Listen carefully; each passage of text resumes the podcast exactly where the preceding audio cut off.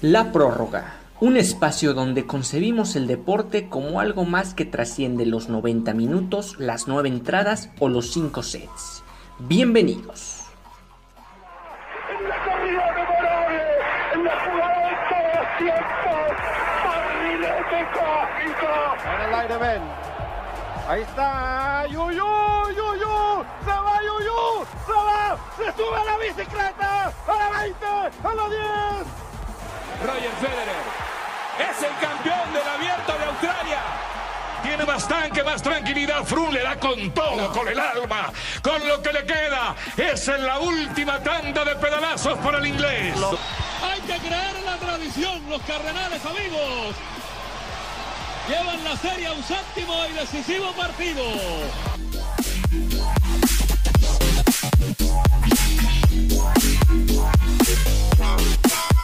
Peace.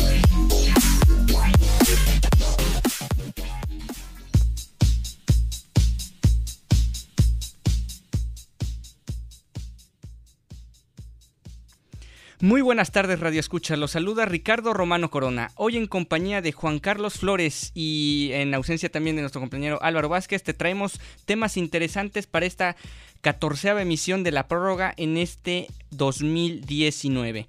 Buenas tardes, Juan Carlos. ¿Qué tal, Ricardo? Hoy tenemos un eh, gran programa, va a estar bastante interesante. Quédese, por favor, no se lo puede perder.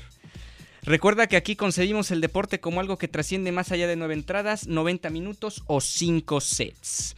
Hoy nos sintonizas por frecuencia Tech 94.9 de FM también por www.frecuenciatech.com y por Tuning Radio como Frecuencia Tech en toda la República en la Dominicana iba a decir, en toda la re República Mexicana. Sí, nos pueden escuchar en República Dominicana por el enlace web. Gracias a Osvaldo que se encuentra en la producción de este martes 30 de abril del 2019. Puedes seguirnos en nuestras redes sociales en Facebook como Frecuencia Tech 94.9 de FM. También la prórroga nos encuentras en Facebook. En Twitter mi cuenta personal es arroba rrc- Romano y la tuya es. La mía es arroba turrubiates93. Ahí esperamos con sus comentarios, dudas y sugerencias.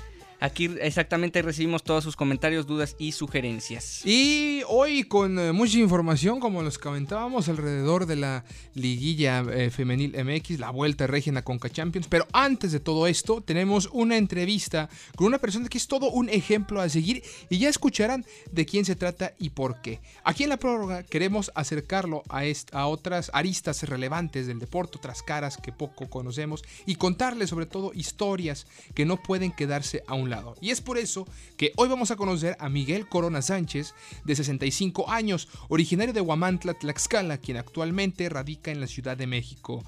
Él es una persona que a lo largo de su vida ha realizado deporte o actividades físicas desde muy joven en disciplinas como fútbol, tenis, natación y el alpinismo.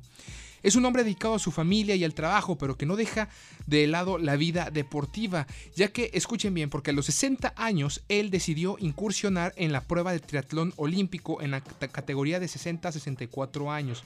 Para quien no conozca, esta prueba consiste en 1500 metros nadando, 40 kilómetros en bicicleta y 10 kilómetros corriendo. Dentro del año calendario de nuestro país se celebran diversos triatlones. En Monterrey, en Monterrey suele llevarse a cabo entre los meses de febrero y marzo con este triatlón aquí en la ciudad de Monterrey. Nuestro invitado el día de hoy actualmente participa en la categoría 65 a 69 años. En su historial cuenta con algunos top 10 en las competencias nacionales y hace poco logró su clasificación al Campeonato Mundial AGITU a celebrarse el próximo 29 de agosto al 1 de septiembre en Lausana, Suiza. Para esto y más nos acompaña vía telefónica desde la Ciudad de México Miguel Corona. Un saludo, Miguel, ¿qué tal? ¿Cómo está? Bienvenido al programa La Prórroga. Muchas gracias, muchas gracias a todos los de la mesa y a todo el auditorio. Buenas tardes. ¿Qué tal? Mucho gusto. Hola, ¿qué tal Miguel? Aquí nos encontramos en la prórroga en un programa donde vamos a hablar un poco sobre lo que ha sido tu participación en estos años, en estos últimos años, desde que has cumplido específicamente 60 años, eh, la actividad del triatlón. Pero antes de ello, quisiera saber, quisiéramos aquí que le contaras un poco a nuestro auditorio ¿Cuáles han sido estas actividades físicas que realizas actualmente eh, hoy, eh, hoy en día a lo largo de la semana, a lo largo de las últimas semanas? Bueno, pues eh, específicamente lo que yo hago es eh, prácticamente las, las tres pruebas de que se compone el triatlón. Eh, como ustedes saben, son, son tres pruebas, lo acaban de decir, eh, nadar, rodar en la bici y correr.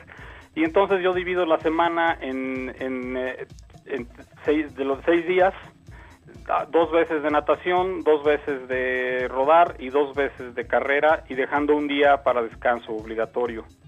Entonces mi semana más o menos está encaminada a eso. Aparte, pues un poquito de gimnasio que, siempre es necesario para fortalecer. Y, cuéntanos, por favor, ¿cómo, nació esta idea de comenzar a practicar las actividades de, un triatleta? O sea, ¿cómo, ¿cómo, fue eso de, bueno, ahora eh, me quiero dedicar al triatlón? O, cuál fue esa curiosidad por practicar este, esta disciplina? Pues fíjate que fue un tanto circunstancial. Resulta que yo estaba nadando, yo nado desde hace ya muchos años, yo creo que tiene 35, 36 años que estoy nadando. Y en una ocasión en el deportivo al que yo acudo, me señalaron a una persona que estaba haciendo triatlón y yo lo vi como, como si fuera un dios prácticamente. Eh, yo pensé que eso para mí era algo inalcanzable. Eh, además había visto por ahí un reportaje en la televisión donde se entrevistaba a, los triatletas y veía que hacían un esfuerzo tan grande que yo decía, no, eso para mí no es. Estando ahí nadando un día, eh, empecé a nadar con una chica que, que, era que es triatleta y que al final de la práctica me dijo, oye, tú deberías meterte al triatlón porque tienes lo más complicado que es la natación. He de decirles que casi siempre los triatletas, eh, si tienen un, un, talón de Aquiles es precisamente la natación, casi todos vienen o de la bicicleta o de la carrera y la natación se les dificulta mucho. En ese caso para mí fue lo más, lo más fácil porque yo vengo nadando desde hace muchos años. Y bueno, a esto se sumó el hecho de que uno de mis hijos estaba, estaba comprando una bicicleta y me dijo, me la voy a comprar pero de ruta, para, porque me voy a meter al triatlón. Y dije, bueno, pues entonces yo también quiero. Y ahí arrancó todo, junto con mis dos hijos, empezamos a, a inscribirnos a triatlones y, y hasta ahora, ¿no? Bueno, ya nos hablabas un poco sobre lo que consiste esta prueba. También Juan Carlos nos decía en qué específicamente cuál es la distancia que se recorre en cada una de las tres disciplinas. Pero para ti, ¿cuál sería la complejidad que tiene en específico el practicar triatlones o el realizar triatlones? Bueno, pues yo creo que sí tiene una, una complejidad cuando tienes que ser este eh, apto para, para las tres disciplinas. Ahí como broma en el triatlón decimos, ¿por qué voy a ser malo en una sola disciplina si puedo ser malo en tres? y, y, pues sí, eh, tiene una complejidad porque tienes que estar en buena condición para las tres actividades. Tienes que ser un buen nadador, un buen eh, ciclista y un buen corredor. Pero además de todo esto tiene que gustarte eso, porque no es tan sencillo que tres disciplinas te, te gusten y que sean justamente esas tres, podrían ser otra cosa. Pero en este caso, pues sí, a mí me han gustado las tres, aunque he de confesar que, que la carrera es lo que a mí siempre me ha, se me ha dificultado más. Y bueno, ya eh, a, a, las últimas fechas pues hasta gusto le ha agarrado, ¿no? Y ha hecho algunas carreras un tanto largas, eh, máximo 21 kilómetros, que es lo, a lo más que he llegado. Wow, wow, es una, es una historia bastante impresionante, pero yo quisiera que nos comentaras un poquito eh, este proceso que te ha llevado al día de hoy ya clasificarse a un campeonato mundial de esta especialidad. Bueno, el proceso básicamente ha sido a base de competir en triatlones, Empezamos primero con un triatlón llamado sprint, que, es la mitad del olímpico, que, es el que voy a hacer en, Suiza. Eh, consiste en 750 metros eh, nadando, luego 20 kilómetros de bicicleta y 5 de carrera. Ese es el, triatlón sprint. Con ese empecé en Acapulco y luego hice uno más en Mazatlán. Y terminando el de Mazatlán yo dije, no, yo quiero más y fue que le pedí a mi coach que me entrenara para hacer el olímpico, que es el doble, 1500, 40 y, y 10, que ya lo habían dicho en la introducción del, del programa. Eh, y bueno, pues venir compitiendo en diferentes, en diferentes eventos hasta completar al día de hoy 19, desde, desde octubre del 2014 hasta eh, febrero de este año, he completado 19. Y el proceso pues ha sido ese, ¿no? Ir ir tratando de mejorar y, tratando de superarme a mí mismo, que es lo más complicado, ¿no? Tratar de, mm, superar lo que hiciste en el anterior y ser cada vez mejor eh, teniéndote a ti mismo como, como rival, ¿no? Sí, claro. Y luego acerca de lo que es las diferencias, porque sabemos que hay diferentes categorías, como ya mencionábamos también. ¿Cuáles tú consideras que son las diferencias entre los, los triatletas mexicanos que buscan un puesto en los próximos Juegos Olímpicos y el tuyo? Más allá de que el tuyo obviamente ya es un ejemplo a seguir y que se debe tomar a consideración ya haber clasificado un mundial en Suiza. No, hay muchísima diferencia. Mira, eh, ellos pertenecen a, una categoría que nosotros conocemos dentro del triatlón como elite.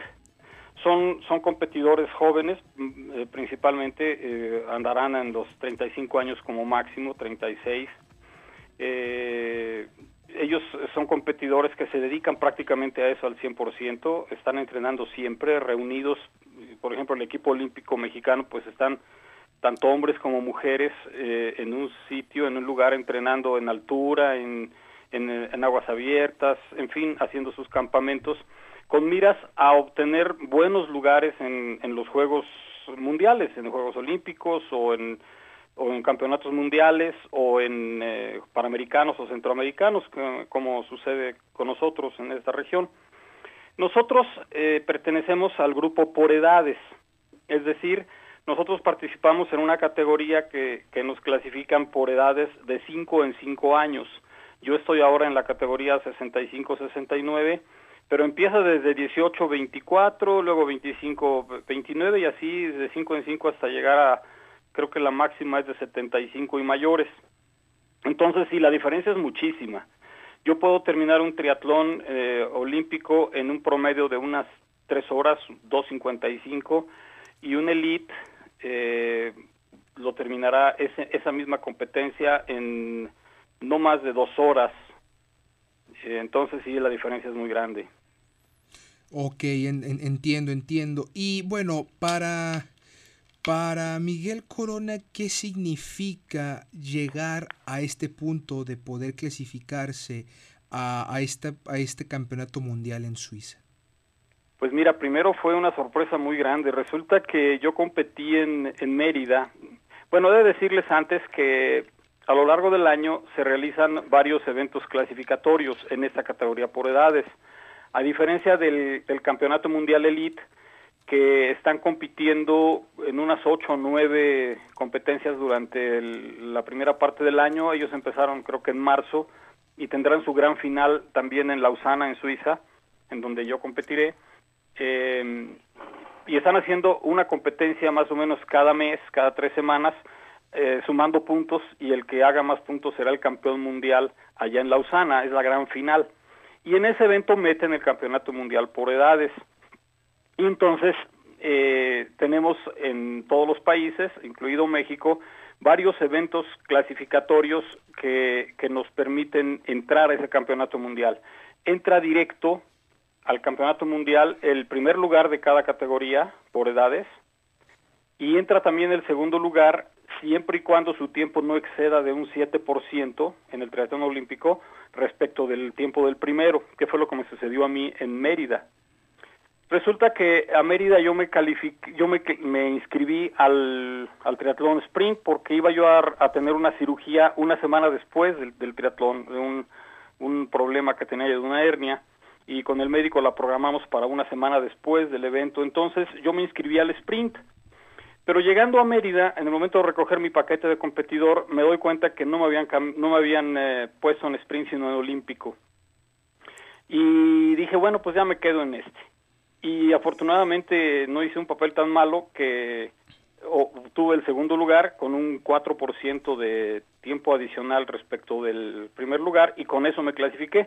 Pero yo no me di cuenta en ese momento como unas tres semanas después me llegó un correo de la Federación Mexicana de Triatlón en el que me avisan que estaba yo clasificado. Entonces fue una sorpresa. Pero en ese momento se convirtió en una convicción y en un compromiso. En un principio, por la cuestión monetaria, había dicho que no iba, pero la familia y los amigos me dijeron como que no, claro que vas a ir. Y ha habido un apoyo muy grande de todos ellos y gracias a eso es que sí, vamos a estar por allá, primero Dios. ¿Qué se siente que llegue la noticia de que estás clasificado a una Copa del Mundo? No, pues no lo podía creer. No lo podía creer porque, como broma también les digo a todos, voy a competir contra los, los eh, vamos a estar ahí el, los mejores del mundo y yo, porque pues sí, efectivamente están los, en mi caso, de la categoría 65-69, pues los mejores, los que se clasificaron en sus respectivos países y yo voy a estar ahí en medio eh, tratando de hacer el mejor papel, estamos trabajando para lograrlo, que seamos pues no probablemente no ganarlo, pero sí estar muy eh, muy competitivos, ¿no? Claro, claro. Y bueno, eh, quisiera preguntarte, ¿no? ¿Tú qué, qué, pues qué recomendación o qué, ejemplo le puedes dar, por ejemplo, a, estas personas, a todas las personas del auditorio, a lo mejor dicen, no, ¿sabes qué? Pues ya no tiene caso que empiece a practicar X deporte o Y deporte, porque pues a lo mejor ellos se sienten que ya no están en edad, pero pues son personas de 30, 35 años, y cuando está e, esta historia, la, la, la de usted, ¿no? Sí, mira, yo creo que, que nunca es tarde para nada en la vida. Y yo siempre les digo a todos que los, las mejores cosas que yo he hecho las, las estoy logrando ya grande. Eh, a mí me gusta también la montaña, y durante muchos años yo subía casi exclusivamente la montaña sagrada de todos los tlaxcaltecas, que es la Malinche, que tiene 4.200 o 4.300 metros sobre el nivel del mar. Y, yo yo decía que, que ya no ya no había más para mí hasta que un día me invitaron mis hijos a ir a la Iztaccíhuatl de 5.200 metros y, y lo hice a los 60 años también. Entonces pude pude estar ahí con ese esfuerzo. Eh, y otras cosas que he ido logrando han sido muchas de ellas ya ya mayor no entonces esto para mí es un decir eh, la vida es corta y nosotros nos vamos aproximando hacia el final de ella pero hay que terminarla bien hay que hacerlo bien hay que estar en la, en la mejor eh, disposición posible y también causando la menos lata posible a los, a los que se quedan, ¿no? Entonces, la recomendación, si es que me puedo atrever a dar una, es que, que hay que hacer ejercicio, hay que mantenerse bien, eh, lo que les guste, ¿no? Hay, hay muchísimas actividades deportivas que se pueden realizar y bueno, pues una de ellas es esta que es una maravilla, ¿no? Cuando yo la vi fue una maravilla.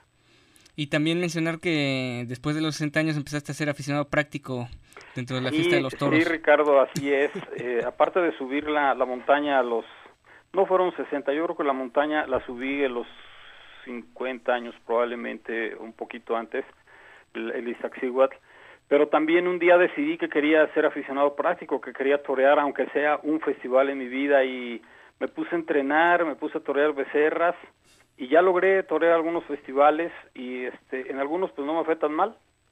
Este tuve la, la oportunidad de, de hacerlo y, y, también ya grande no cosa que, que de más joven era casi imposible pues porque ser aficionado práctico ustedes saben eh, eh, tiene un costo para nosotros tenemos que pagar por torear prácticamente y cuando mis hijos estaban chicos que había escuelas colegiaturas libros y comían como como benditos pues este no se podía pero ya una vez que ellos ya eh, ya están por su cuenta pues ahora ya se pudo hacer algo no pues si el mozo de espadas está esperando otra oportunidad para irse a presentar ahí junto a ti. Así es, el mozo de espadas de lujo. He de decirles al, auditorio que Ricardo fue mi mozo de espadas.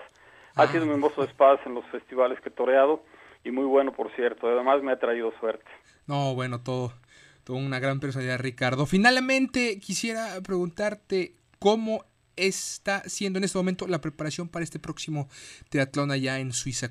¿Hay algo diferente? ¿Hay algo, alguna rutina especial que estés manejando, alimentación o, entrenamientos?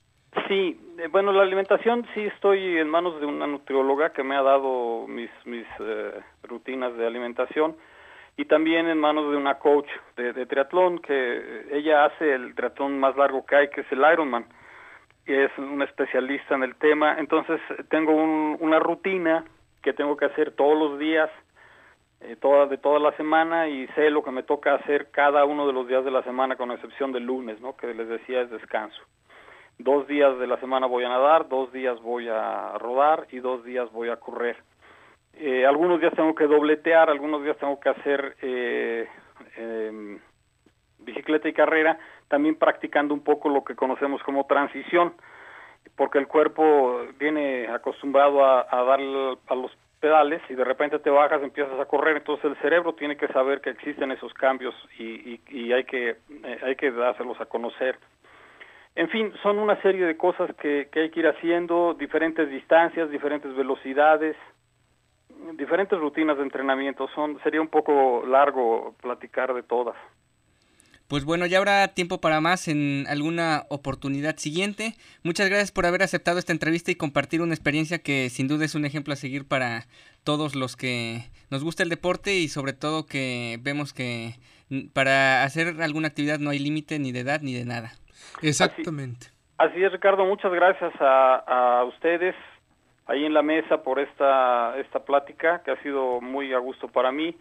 Y desde luego un saludo para todo el auditorio y que sigan los éxitos con ese programa. No, hombre, al contrario, muchas gracias por su tiempo y mucho éxito para usted en todo lo demás que, que venga en su vida. Muchas gracias. Gracias. Y bueno, ahora vamos a continuar ya con los minutos que nos quedan en este... Ahí puedes saludar también a nuestra cuenta de Instagram que nos están viendo en vivo la final de la Conca Champions 2019. Pero antes querías tocar el tema del Ajax. Claro que sí, porque esta tarde resultado histórico. Me parece que lo que está haciendo el Ajax en esta Champions League es algo que va a quedar para la historia. Venció de visita en la casa del Tottenham Hotspur 1 por 0 al conjunto de, los Spurs, ¿no? El, el, Ajax. Una cosa que me parece impresionante. No sé qué opines tú, pero me parece que sí va a llegar a la final. Algo que mencionaba Luis García, el comentarista de TV Azteca, en un tuit que el gol fue como de videojuego y efectivamente el Ajax juega como de videojuego. Yo creo que ni los gamers ahora que están en los famosos torneos de internacionales de la especialidad de videojuegos pueden jugar de la manera en que juega el Ajax, parece que se conocen de toda la vida, parece que llevan jugando 10 años juntos. Puede ser que sí algunos desde las fuerzas básicas y obviamente los entrenamientos y todo, pero al final yo diría incluso que está jugando mejor que el Barcelona o o por lo menos está mostrando un fútbol más vistoso que el equipo culé. Claro que sí, decían que tiene el espíritu de Cruyff, el conjunto del Ajax, lo que se menciona por los especialistas, Ricardo. Y bueno, con la final de la Conca Champions la semana pasada en el Estadio Universitario de Nuevo León, Perdió el equipo local frente al acérrimo rival, los Tigres, y ahora la, con la mínima ventaja se van al gigante de acero, que de gigante no tiene nada porque ahí solo han perdido partidos en momentos cruciales de las temporadas. Exactamente, recordemos aquella final en el, contra el Pachuca, también recordemos esta final regia, la primera que se disputó de liga, en donde perdió en casa el conjunto de, Rayados, y mañana me parece que el partido definitivamente sigue abierto, ¿no? Sigue abierto y... pues no sé, me parece que ahorita debe de aprovechar el, sobre todo la cuestión eh, anímica por una parte y por eh, otra la cuestión del juego, que viene jugando un poquito mejor rayados que los Tigres.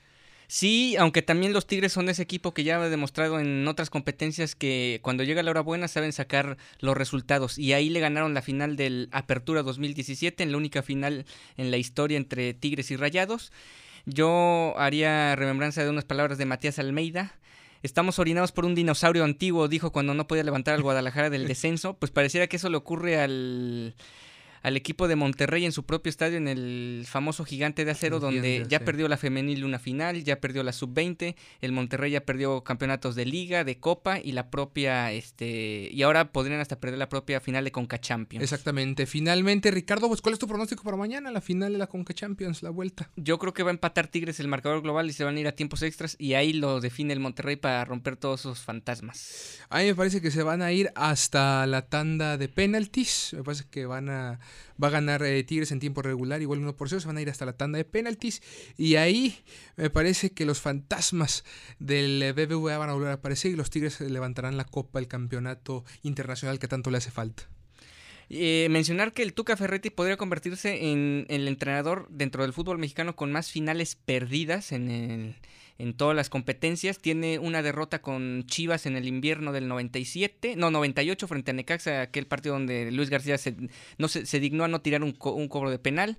Luego una final de Pumas y seis más con Tigres, por lo cual esta sería la novena. Ya superó desde hace rato a Rubén Omar Romano que perdió con Morelia y Santos múltiples finales. Así es, ¿y qué te parece si nos vamos con el último tema de esta tarde? Las semifinales de la Liga Femenil MX, porque ya quedaron definidas las semifinales donde Rayadas del Monterrey se enfrentarán a las Tuzas del Pachuca, mientras que las Águilas del América se medirán a las Universitarias, siendo precisamente este duelo el que disfrutaremos en la final de la temporada pasada, el que disfrutamos la temporada pasada, como recordamos. Las líderes generales fueron contundentes ante Pumas, derrotándolas por un marcador global de 5 por 1, luciendo en el estadio BVA, donde ante su afición consumaron el pase. Las actuales campeonas van por el bicampeonato y así lo demostraron desde la fase regular, donde fueron líderes de su grupo, y las segundas de la general. Sin embargo, llegar a la final no fue nada fácil, ya que León Femenil sí les dio una gran batalla. Al final, con global de 2-1, pasaron las Águilas. Eh, las poblanas vendieron cara la derrota y lucharon hasta el último momento, pero las auriazules aprovecharon el apoyo de su gente y lucieron superiores en casa ganando 2 por 0 para dejar el marcador global 3 a 0 y lograr así el pase a la siguiente fase. Eh, la anotación de Lisbeth Ángeles en el Estadio Hidalgo, las Tuzas aumentaron a ventaja global, dejando el marcador 2 por 0. Sin embargo, Alison González acercó a las rojinegras, marcando el tanto del empate en el duelo de vuelta. Y estuvo a punto de marcar el segundo, pero no lo consiguió. Y el resultado terminó siendo favorable para las pupilas de Eva Espejo. Entonces, ¿cuáles son los pronósticos? Me parece que el campeón va a salir del duelo entre Rayadas y Tuzas. Creo que, y sobre todo me gustaría ver el proyecto de Eva Espejo coronarse